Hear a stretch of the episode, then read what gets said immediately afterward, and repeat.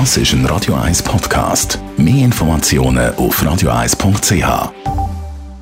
1. Unterstützt vom Kopfwehzentrum Irlande Zürich. www.kopfwww.ch Jawohl, wir reden über das Gendern. Elternzeit, Nein heißt Nein beim Sex, Genderstern, das Thema Geschlecht, das ist aktuell omnipräsent und politisch umstritten. Wie sehr dass es die breite Bevölkerung beschäftigt, über das weiß man eigentlich recht wenig. Die Initiative Hashtag Geschlechtergerechter hat im Dezember eine erste Studie finanziert. Befragung von 2700 Menschen vom Forschungsinstitut Sotomo zeigt, Traditionelle Rollenbilder sind vor allem unter Männern noch weit verbreitet. Nur ein Drittel der Männer findet Frauen mit männlichen Zügen attraktiv. Und Männer, die Vollzeit arbeiten, die nehmen sich selber als männlicher wahr als Männer, die eben nur Teilzeit arbeiten. Und jetzt gibt es eine zweite Studie. Ihr Fokus die Generationen und ihre Haltung zum Thema Geschlecht. 57 Menschen aus fünf Altersgruppen zwischen 20 und 80 sind zusammengekommen und haben diskutiert.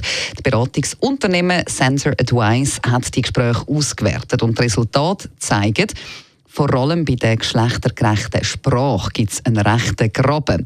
Vor allem die Männer zwischen Mitte 50 und 70 haben Mühe mit einer geschlechtergerechten Sprache im Gegensatz zu den gleichaltrigen Frauen. Und junge Menschen die nutzen den Gender-Doppelpunkt und machen sogar auch beim Reden eine Gender-Pause. Eine Erklärung für den äh, Generationsunterschied könnte sein, ältere Männer werden in dieser Debatte oft scharf kritisiert und sehen darum auch die neue Sprache als eher so ein kritisch. Und eine weitere äh, Begründung könnte sein, das sagt Linguistin Fabienne Tissot von Sensor Advice, je älter man ist, desto weniger hat man auch gendergerechte Sprache gelernt oder auch geübt. Und man muss dann ja wie zuerst die neue Sprache auch etablieren bei sich selber. Weitere Erkenntnis, die es daraus gegeben hat.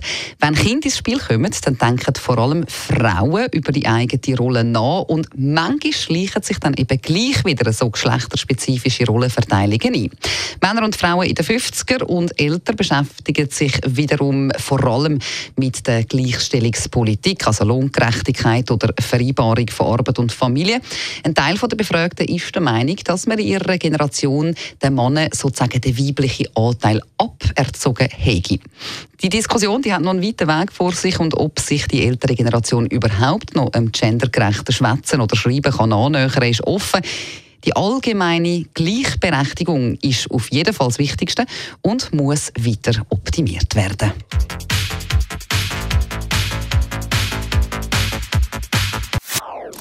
Das ist ein Radio 1 Podcast. Mehr Informationen auf radio1.ch.